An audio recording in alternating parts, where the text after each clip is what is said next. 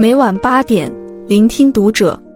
各位听友们，读者原创专栏现已全新上线，关注读者首页即可收听。今晚读者君给大家分享的文章来自作者每晚 CC。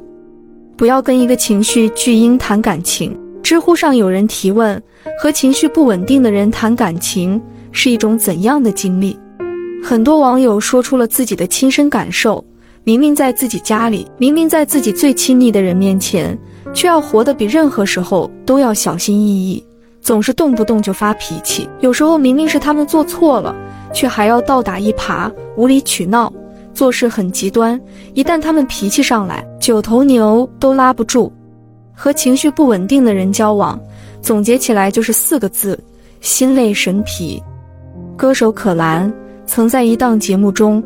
哭诉她悲惨的婚姻。可兰的前夫是一个喜怒无常的人，一旦他情绪失控，就会肆意的对可兰辱骂、暴打。一次，可兰睡着了，而丈夫一直在床边讲话。她见可兰没有回应，顿时怒火中烧，抄起一盆冷水泼了可兰一身。还有一次，可兰因为教人唱歌回家晚了，丈夫又心生不满，直接将门反锁。可兰站在门外喊了好久，丈夫才打开了一条缝。她刚想伸手把大门打开，丈夫又猛地关上门，硬生生地把她的手指夹出了血痕。面对丈夫的种种伤害，可兰屡次想离婚。事后，丈夫都会道歉求原谅，她又每次都会心软，期待丈夫有所改变。可换来的，又是一次又一次变本加厉地毒打。心理学家曾这样描述情绪化严重的人：他们不会伤你性命，却常常令你寝食难安。和这样的人谈感情，无异于与定时炸弹共处一室。任何一个不可控的因素都有可能让他暴跳如雷。你不知道什么时候会触动他敏感的神经，哪一句话会让他情绪失控。而他们一旦情绪失控，一定会给身边人带去最深的伤痛。作家斑马分享过朋友老赵的故事。老赵公司里有一位同事住的离他家不远，于是老赵总是会顺路捎同事一程。渐渐的，两人也熟络了起来。可随着认识的加深，老赵就越后悔认识了这个人。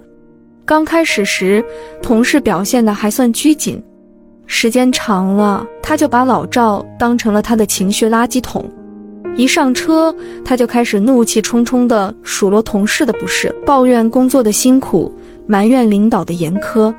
老赵偶尔反驳几句“工作就是如此”之类的话，他就会反对老赵：“像你这种有车有房的人，根本无法理解我们这些人的心酸。”老赵心里虽不是滋味，但想着两人毕竟在一个公司上班，所以也没再说什么。一天下班，他们刚坐上车。老赵就收到临时通知，说要修改一个紧急文案，于是老赵就说让同事打车回去。结果同事瞬间就炸毛了，他指责老赵不考虑现在这个点打车有多难，为什么不先把他送回家？老赵也有点生气地说：“你一个成年人打个车有这么难吗？”同事听后怒吼着要跟老赵从此断绝往来，还狠狠地摔上了车门。自此之后，同事就经常在公司里诋毁老赵，说他小气抠门，业务能力差，还是走后门进来的。老赵那阵子被折磨得身心俱疲，整个人都消瘦了许多。所以说，为什么不能找太情绪化的人做朋友？因为他们总想着让别人特殊对待，如果其他人不事事为自己着想。他们就会大发脾气，因为他们会把别人的付出看作是理所当然。一旦别人停止付出，他们就会大吵大闹。他们从来只会关心自己的需求有没有被满足，根本不会管你是死是活。与这样的人交友，占用的是你的时间，消耗的是你的精力，会一步步吞噬、拖垮你的命运。这两个故事中，无论是可兰也好，老赵也罢。都被身边那些情绪化的人害得很苦，而这种只会在情绪上消耗别人的人，也通常被别人称为情绪巨婴。哈佛心理导师加藤第三对情绪巨婴有过这样的描述：作为成年人的个体，却无法拥有成年人的情绪。当周围人以成年人的标准对待他，要求他时，情绪有时候会像三岁孩子一样不稳定。他们经常一点就燃，一生气就口不择言，对人随意打骂，肆意发泄心中的怒火。他们遇事从不会自己解决，只会寻求别人的帮助。如果别人不伸以援手，他们就会怨天怨地，搞得全世界都欠他一样。他们就像长不大的孩子，一言一行都被情绪支配，喜怒哀乐全部写在脸上。在情绪巨婴的世界观里，我就是万物，万物就是我。如果你的言行不符合他的心意，他就会毫不克制地宣泄情绪。如果你的世界不围着他打转，他一定会想方设法地摧毁你的一切。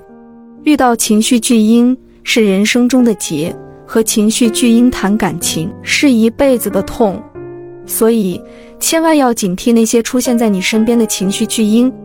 尼采曾说：“与恶龙缠斗过久，自身亦会变成恶龙；凝视深渊过久，深渊将回以凝视。”如果你不幸遇到了这样的人，永远不要试图去改变他，你唯一要做的就是尽快识别、筛选。然后立马远离。《圈层突围》一书中提出过一个黑洞人的概念：如果某个人一靠近你就让你变得糟糕，就说明这个人像黑洞一样吸食了你的能量。而情绪巨婴就像拥有一个情绪黑洞，不停地吸食身边人的情绪。以下是情绪巨婴的四个特征：一、不照顾别人的情绪。在情绪巨婴的认知里。全世界都应该围着自己转，他们根本不会站在别人的角度想问题，也不会考虑他人的想法和感受。一旦他们不开心了，哪怕你有再急的事情，也要先放下去哄自己开心；一旦他们高兴了，哪怕你现在正经历巨大的悲伤，他们也会立刻要求你喜笑颜开，跟自己共情。二，把控不住自己的情绪，这类人的脾气犹如爆竹。一点就炸，遇到一点问题，他们很容易出现过激反应。一旦他们情绪上头了，哪怕天塌下来，也没有现在的情绪发泄重要。他们在发泄情绪时，往往什么都不管不顾，所以也经常会酿成不可挽回的后果。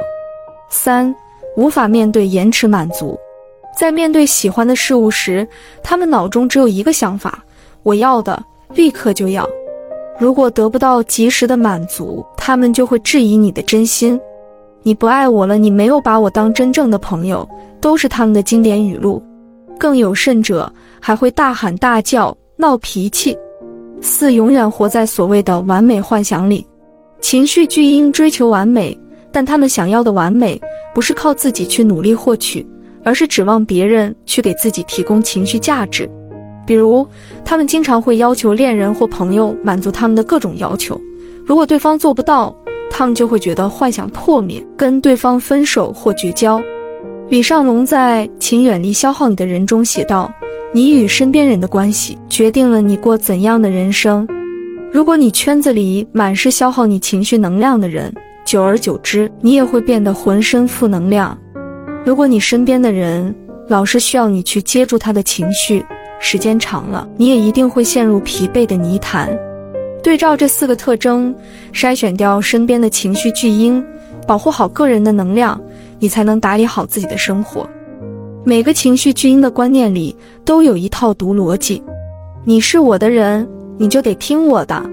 你的想法、喜好、感受都不重要，重要的是你要迁就我，讨好我，按照我的期望去活着。否则，我就毁掉你的一切。所以说，不要把所有人都请进生命里，对的人才能互相滋养，错的人只会带给你无尽的消耗和沉沦。无论是交友还是谈情，都要远离不停消耗你的人。点个再看，与朋友们共勉。关注读者，感恩遇见。